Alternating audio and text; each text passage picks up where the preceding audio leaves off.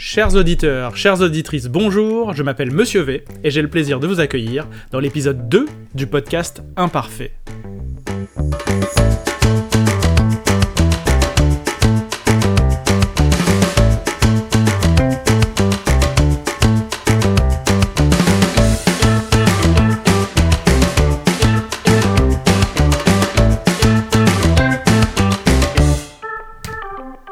Imparfait, c'est le podcast qui vous fait découvrir la franc-maçonnerie de l'intérieur.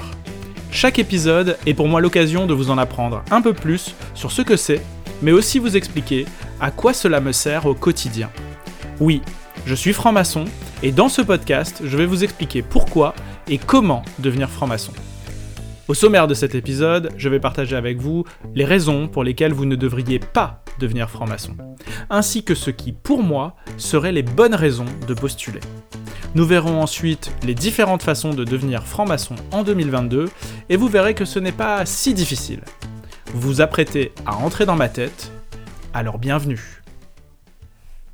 Je vous propose qu'on commence cet épisode par les bonnes raisons de devenir franc-maçon. Alors, quand je dis les bonnes raisons de devenir franc-maçon, euh, je vais d'abord et avant tout expliquer les raisons qui, moi, m'ont permis de devenir franc-maçon ou m'ont donné envie de devenir franc-maçon, et vous partager un peu les raisons qui euh, sont celles que j'ai le plus souvent entendues de la part d'autres francs-maçons. Alors, euh, lorsqu'on s'interroge sur euh, sa possibilité euh, à, être initié en tant que franc-maçon, le plus souvent, une des premières raisons qui, revient et qui est, on va dire, partagée par les frères et sœurs qui sont devenus francs-maçons, c'est le fait d'en apprendre plus sur soi et sur les autres. souvent, il y a une quête de euh, sa personne et une quête de, euh, de l'autre qui est à la base de l'envie de devenir maçon. Le but, euh, très souvent, c'est d'apprendre à vivre en société et à penser une société qui réunit des êtres qui peuvent être très différents les uns des autres, tout simplement parce que on se connaît mieux et on connaît mieux le mode de fonctionnement des autres. Ça, c'est souvent la première des raisons. Euh, ensuite, euh, la deuxième raison la plus souvent citée, c'est le fait de travailler à trouver un sens à sa vie. Alors, euh, ce que je veux dire par là, c'est pas que on ne peut pas avoir de sens à sa vie sans être franc-maçon. Bien sûr, ce serait très ce serait très péjoratif. Non, l'idée c'est de dire qu'on met en place une démarche, une démarche volontaire pour influer sur le cours de sa vie lorsqu'on rentre en maçonnerie. En fait, on prend les rênes de son projet de vie, euh, on construit une, euh, une destinée, une envie d'aller vers l'avant euh, grâce à cette démarche d'initiation et, et, cette démarche d'intégration de la franc-maçonnerie. C'est quelque chose qui est de l'ordre de l'actif comparé à ce que pourrait être une démarche passive où on laisse la vie nous amener vers quelque chose d'autre. Et enfin, la troisième raison, qui est très souvent citée, c'est le fait de se raccrocher, d'expérimenter une méthode euh, qui s'appuie sur des pratiques anciennes et structurées. Alors, quand je parle de pratiques anciennes et structurées, euh, bien entendu, euh, je veux parler du rituel, des décors, des traditions, des mythes fondateurs qui sont présents en maçonnerie euh, et qui permettent à des personnes qui le souhaitent de s'inspirer de ces éléments-là pour faire le travail dont on parlait juste avant. Et étrangement, c'est quelque chose qui, bien que s'appuyant sur des pratiques ancestrales anciennes, reste très euh, utilisable au quotidien, euh, et c'est tout l'intérêt de la maçonnerie, c'est d'utiliser euh, ces pratiques anciennes dans la vie dite profane, c'est-à-dire la vie en dehors de la maçonnerie. Alors bien sûr, euh, ces euh, raisons de devenir franc-maçon, euh, il en existe certainement beaucoup d'autres. chaque franc-maçon aura les siennes. Peut-être que certaines dont j'ai parlé résonnent, si vous êtes franc-maçon et que vous m'écoutez, avec votre parcours, votre envie d'être initié. et j'ai envie de dire, chacun y mettra ce qu'il a envie en dehors de ces bonnes raisons de devenir franc-maçon, je voulais partager avec vous euh, ce qui, selon moi, serait de mauvaises raisons d'entrer en franc-maçonnerie. alors, mauvaise raison au sens où ce serait quelque chose qui amènerait à un échec à la fin, un échec ou une désillusion la plupart du temps. Alors, la première mauvaise raison, j'ai envie de dire que c'est l'idée d'entrer dans une confrérie qui serait censée diriger le monde. Alors ça va faire rire certainement tous les francs-maçons qui, nous écoutent, mais euh, non, les francs-maçons ne dirigent pas le monde. Euh, non, nous n'avons euh, aucun plan secret, aucun élément particulier à disposition. C'est d'ailleurs un, travail qu'on va devoir faire lorsque l'on est franc-maçon pour essayer de déconstruire ce mythe du franc-maçon qui aurait un plan secret pour dominer le monde. Euh, très souvent, on nous mélange euh, de manière indifférenciée avec les Illuminati, les Rose-Croix ou d'autres, on va dire, groupes ésotériques parfois. non, si vous venez pour euh, espérer diriger le monde, espérer avoir euh, euh, une espèce de, poids sur le monde, vous serez déçu, donc ne venez pas pour ça. Il y a peut-être d'autres moyens plus intéressants pour le faire. Je ne les connais pas, je vous avoue, mais il y a certainement d'autres moyens. En tout cas, la franc-maçonnerie n'est pas une, bonne façon d'essayer de diriger le monde. la deuxième raison qui me semble plutôt mauvaise, ou en tout cas euh, qui ne va pas forcément vous apporter satisfaction, euh, c'est l'espoir de tirer de votre initiation un bénéfice social, euh, politique ou professionnel. Alors j'ai vu souvent des hommes politiques, des chefs d'entreprise, ou simplement des personnes qui sont avides de reconnaissance sociale se présenter en loge, demander à être initiés, et en fait très souvent ces personnes sont déçues elles sont déçues parce que euh, non, le fait d'être franc-maçon ne nous apporte pas de bénéfices, euh, j'ai envie de dire, euh, social, politique ou professionnel spécifiques par rapport à d'autres. on n'obtiendra pas plus de promotion, on n'obtiendra pas plus de voix à une élection, on n'obtiendra pas plus de reconnaissance de la part des autres lorsque l'on deviendra franc-maçon. En général, d'ailleurs, on se rend compte que euh, ces personnes qui viennent pour ce sujet-là euh, arrivent à peine au grade de maître, arrivent difficilement à la maîtrise, euh, et quand elles arrivent à la maîtrise, la plupart du temps, on ne les voit plus venir ensuite, parce que finalement, elles sont déçues parce qu'elles trouvent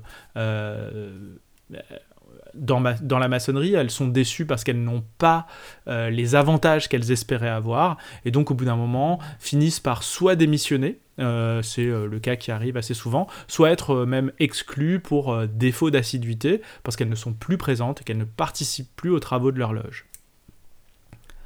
Enfin, la dernière raison pour laquelle je vous invite à ne pas devenir franc-maçon, euh, ce serait la curiosité. Euh, oui, si vous êtes curieux, si vous voulez savoir ce qui se passe en loge, si vous voulez découvrir euh, plus d'informations sur la maçonnerie, ne devenez pas franc-maçon. il existe des centaines, voire des milliers de livres. il existe des vidéos, il existe des podcasts. Vous avez largement de quoi faire dans la littérature et sur Internet pour assouvir votre curiosité sur la franc-maçonnerie. Il existe de très bons ouvrages, si vous en voulez, n'hésitez pas à les demander en commentaire de ce podcast sur YouTube ou sur Facebook par exemple. Je vous donnerai des bons livres à lire euh, le cas échéant. Euh, si vous voulez des bons euh, podcasts ou de bonnes vidéos à regarder, je pourrais vous en donner. les obédiences, dont on parlera un peu plus loin, produisent du contenu, elles produisent des livres blancs, elles produisent des plaquettes, elles produisent des articles, elles produisent des vidéos sur YouTube. Donc toute la matière pour découvrir la franc-maçonnerie existe déjà. Les seuls qui ne les trouvent pas, ce sont les gens qui cherchent des choses qui n'existent pas. Euh, on ne parlera pas spécialement euh, aujourd'hui des complotistes, mais les gens qui pensent qu'il y a un complot, qu'on se cache, que c'est secret, euh, c'est des gens qui n'ont pas fait de bonnes recherches et qui ne trouve pas l'information là où elle est, c'est-à-dire sur les médias qui parlent de la maçonnerie de manière sérieuse. Donc n'hésitez pas à vous renseigner, ne perdez pas du temps à vous faire initier si c'est juste de la curiosité, vous aurez largement assez d'informations dans tous ces éléments-là. Et j'ai envie de dire même, je suis sûr que vous pourrez trouver sur des forums, euh, sur Facebook, dans votre entourage, des gens qui sont francs-maçons et qui pourront vous expliquer avec force détail et avec suffisamment euh, d'informations ce que c'est pour assouvir votre curiosité et vous éviter d'avoir à perdre du temps euh, à faire tout le parcours maçonnique parce que c'est un long processus et à faire perdre du temps aux gens qui vous accepteront dans leur loge si jamais vous ne venez euh, pas motivé pour réellement faire de la maçonnerie. donc voilà mes trois euh, raisons, mauvaises raisons de devenir franc-maçon. Hein. Euh, espérer dominer le monde, espérer en tirer un bénéfice social, ou simplement par curiosité. Euh, si toutefois vous n'êtes pas dans cette configuration et que vous vous êtes retrouvé dans les premiers éléments que j'ai cités, les bonnes raisons d'entrer en franc-maçonnerie, alors vous allez pouvoir chercher à devenir franc-maçon, postuler en franc-maçonnerie, et je vais vous expliquer dès maintenant comment c'est possible de le faire. Alors il existe euh, deux voies principales pour devenir franc-maçon. La plus courante est celle de la cooptation, c'est-à-dire qu'un autre franc-maçon, un frère, une sœur, euh, vous proposera d'intégrer la franc-maçonnerie euh, et vous parrainera. Ou alors, il existe aussi la candidature spontanée, qui est un mode d'accès plutôt minoritaire actuellement, car assez souvent ignoré par les profanes qui ne connaissent pas la franc-maçonnerie. Commençons tout d'abord par euh, ce qui est le plus fréquent, c'est-à-dire la voie de la cooptation. Alors dans le cas de la cooptation, il y a deux cas de figure euh, un peu différents qui peuvent exister. Euh, dans le premier cas, on est face à une démarche personnelle, c'est-à-dire que vous allez solliciter un proche que vous connaissez et que vous savez être franc-maçon pour lui poser des questions sur le moyen d'entrer en franc-maçonnerie. Euh, c'est de votre fait et de votre sollicitation que ça se passe. En règle générale, euh, ce frère ou cette sœur euh, va jauger votre motivation à devenir un frère ou une sœur, et il va essayer de savoir quel type de loge pourrait le mieux vous convenir. Tout ça pour pouvoir vous mettre en relation avec le président, hein, ce qu'on appelle le vénérable maître d'une loge, qui correspond à votre profil, à votre caractère, à, votre, à vos spécificités tout simplement.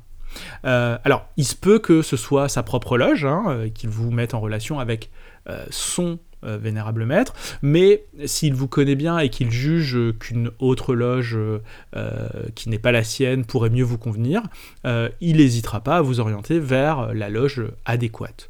Peut-être aussi que vous n'habitez pas dans la même ville, hein, si c'est quelqu'un de votre famille qui habite ailleurs, ou une amie, une relation que vous avez qui habite ailleurs, alors à ce moment-là, il va vous mettre en relation avec une loge proche de chez vous, de manière à vous permettre de débuter votre parcours initiatique au plus près de votre domicile. Euh, le second cas de figure qui existe euh, et qui correspond au parrainage, euh, c'est celui où un ou une profane qui ne s'est pas encore montré intéressé par le sujet de la franc-maçonnerie, mais qui est jugé comme étant capable de s'épanouir en devenant un frère ou une sœur de la vie d'un autre franc-maçon, est contacté par ce franc-maçon. Donc dans ce cas de figure, euh, le frère ou la sœur va se dévoiler à cette personne, hein. il va lui euh, dire qu'il est franc-maçon, euh, et il va lui proposer d'en apprendre plus sur la franc-maçonnerie au cours d'une ou plusieurs conversations. Voire même, il peut être amené à vous inviter à ce qu'on appelle une conférence ouverte au public. la plupart du temps, on parlera de tenue blanche ouverte. Euh, on reviendra sur un peu le vocabulaire qui est utilisé en franc-maçonnerie dans le prochain épisode, mais euh, voilà, retenez une conférence publique euh, et ensuite il pourra vous proposer de rejoindre son atelier ou un autre. ce processus peut être très rapide, hein, ça peut durer quelques semaines, quelques mois, mais il peut prendre, voire une année, peut-être même plusieurs années, le temps que vous vous montriez intéressé par la démarche de devenir franc-maçon, que vous manifestiez de manière active l'envie de rejoindre la franc-maçonnerie. Euh, en réalité, c'est toujours parce que la personne va nous demander d'entrer et de continuer euh, le parcours que cela va se faire, et c'est c'est plus rarement euh, à l'initiative de ce qu'on va appeler le parrain, ou en tout cas la personne qui se dévoile, euh, tout simplement parce que ce qu'on cherche à comprendre, c'est est-ce que la personne a réellement envie de le faire, ou est-ce que simplement elle ne répond pas à euh, une demande qu'on va lui faire. Donc c'est toujours plus intéressant que ça vienne de la personne directement, et donc on attend en général que la personne se manifeste et nous dise, bon, j'aimerais pouvoir continuer ce parcours initiatique pour pouvoir la mettre en relation avec, euh, avec le vénérable maître. Alors, euh, ça peut d'ailleurs tout à fait ne pas aboutir. C'est-à-dire que si vous n'êtes pas intéressé par le sujet ou si vous ne souhaitez pas vous engager dans cette démarche qui est l'initiation maçonnique, ben vous avez le droit complètement de refuser. Ça n'est absolument pas un problème. Mais si vous manifestez de l'intérêt, si vous en avez envie, alors une fois que vous aurez euh, manifesté votre intérêt, votre envie de rejoindre la franc-maçonnerie, alors vous serez mis en relation avec le vénérable maître d'une loge, soit celle de votre parrain, soit une autre, afin de débuter votre parcours initiatique, ce qu'on appelle le parcours initiatique, c'est toute la phase qui permet de devenir franc-maçon. Alors la deuxième possibilité qui s'offre à vous, c'est celle de devenir franc-maçon grâce à la candidature spontanée. Euh, là, ce cas de figure, c'est si vous ne connaissez pas de franc-maçon. Alors, dans ce cas-là, ça paraît plus compliqué euh, de devenir euh, franc-maçon, puisqu'on n'a pas de contact particulier, alors qu'en réalité, c'est tout à fait possible de postuler et d'être initié. D'ailleurs, je fais partie des frères et des sœurs qui ont fait une candidature spontanée pour être initiés, donc je connais particulièrement bien la façon dont ça se passe, et euh, je suis la preuve vivante que c'est possible, je ne connaissais aucun franc-maçon avant d'avoir été initié. Donc, dans ce cas de figure, il va falloir commencer par euh, choisir une obédience dans laquelle vous allez postuler. Et là, le mot choisir est sûrement assez mal à propos. En tout cas, la plupart des candidats qui se présentent spontanément hein, n'ont que peu de connaissances, en fait, des différences qu'il y a entre les obédiences. Euh, et ce manque de connaissances, ça complexifie le choix d'une obédience parce que du coup, vous n'avez pas la possibilité de comparer les choses, vous ne savez pas où chercher l'information. Alors, heureusement, à l'heure actuelle, euh, toutes les obédiences disposent d'un site internet. Euh, elles y exposent sur ces sites internet leurs particularités, euh, les objectifs, les spécificités de l'obédience. Donc, n'hésitez pas à consulter ces sites. Je ferai certainement un épisode sur les différences entre les obédiences, mais pour l'épisode d'aujourd'hui, je vais me contenter de vous expliquer ce qu'est une obédience. et vous pourrez aller sur les différents sites web ensuite pour avoir plus d'informations. Alors, une obédience, c'est tout simplement un regroupement de loges qui s'organisent sous forme d'une espèce de fédération. Euh, leur but est de mutualiser leurs efforts, euh, que ce soit d'un point de vue matériel, gestion des locaux, pratique des rites, communication. Euh, elles cherchent à se fédérer pour avoir, on va dire, une démultiplication des efforts. Alors, bien sûr, les loges euh, restent le plus souvent des loges dites souveraines, c'est-à-dire qu'elles sont libres euh, de se gérer et d'initier qui elles souhaitent. Mais lorsqu'elles euh, adhèrent à une obédience, elles se mettent d'accord avec l'ensemble des loges qui rejoignent l'obédience pour suivre un certain nombre de règles communes. alors, les obédiences se distinguent notamment par l'intermédiaire de ces règles et de pratiques qui sont propres à chacune de ces obédiences. Donc dans certaines obédiences, par exemple, la croyance en un dieu, pas forcément en un dieu particulier, mais le fait d'être croyant est une obligation. Euh, parfois, c'est la croyance en un dieu spécifique qui est une obligation. Et dans d'autres, ce n'est pas du tout le cas. C'est-à-dire qu'il n'y a aucune croyance en Dieu qui est euh, Dans certaines obédiences, les loges euh, sont mixtes, euh, ou alors exclusivement masculines, ou même exclusivement féminines. Euh, il existe des obédiences qui proscrivent le travail sur des sujets de société, et d'autres qui les tolèrent. Euh, le but euh, des obédiences, c'est d'essayer de regrouper des individus qui ont les mêmes envies, les mêmes objectifs, euh, et de les faire travailler avec la même méthode, mais à partir de ces envies et ces objectifs. Alors, c'est pour ça que c'est important pour vous de choisir la bonne obédience, pour vous assurer d'avoir un parcours maçonnique qui soit en cohérence avec votre personnalité, en adéquation avec votre personnalité, et permettre de vous épanouir pleinement.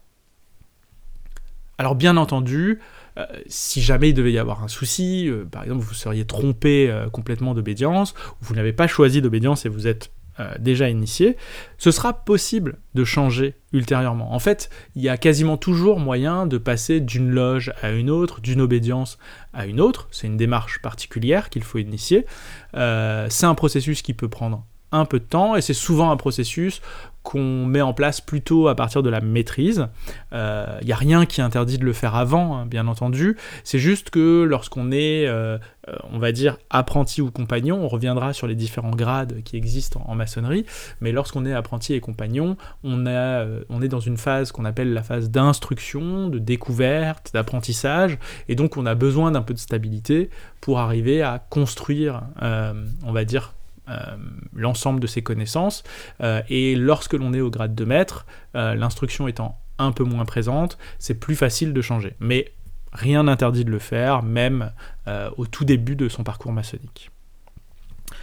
Alors vous allez me dire, mais euh, finalement, euh, quelles sont les obédiences maçonniques qui existent en France? Parce que très souvent, on en connaît une ou deux.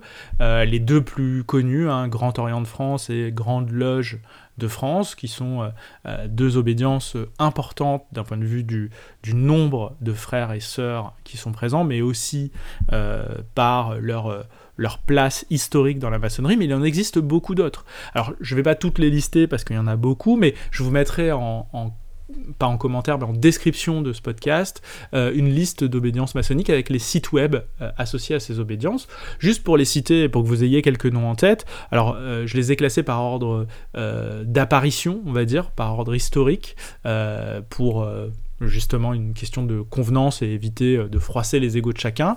Donc euh, la plus ancienne en France, euh, en tout cas donnée par la littérature, c'est le Grand Orient de France.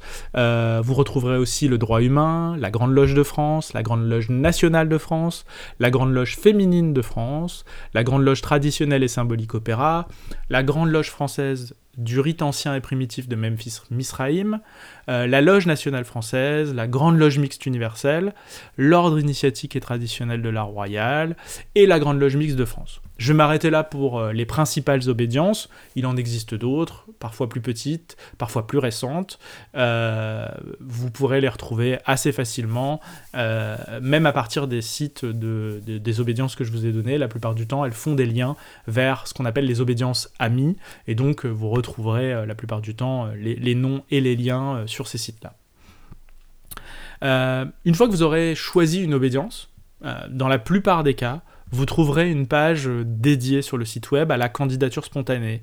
Euh, alors, il se peut que cette page se trouve sous un onglet qui s'appelle Adhésion ou Nous rejoindre ou Devenir franc-maçon.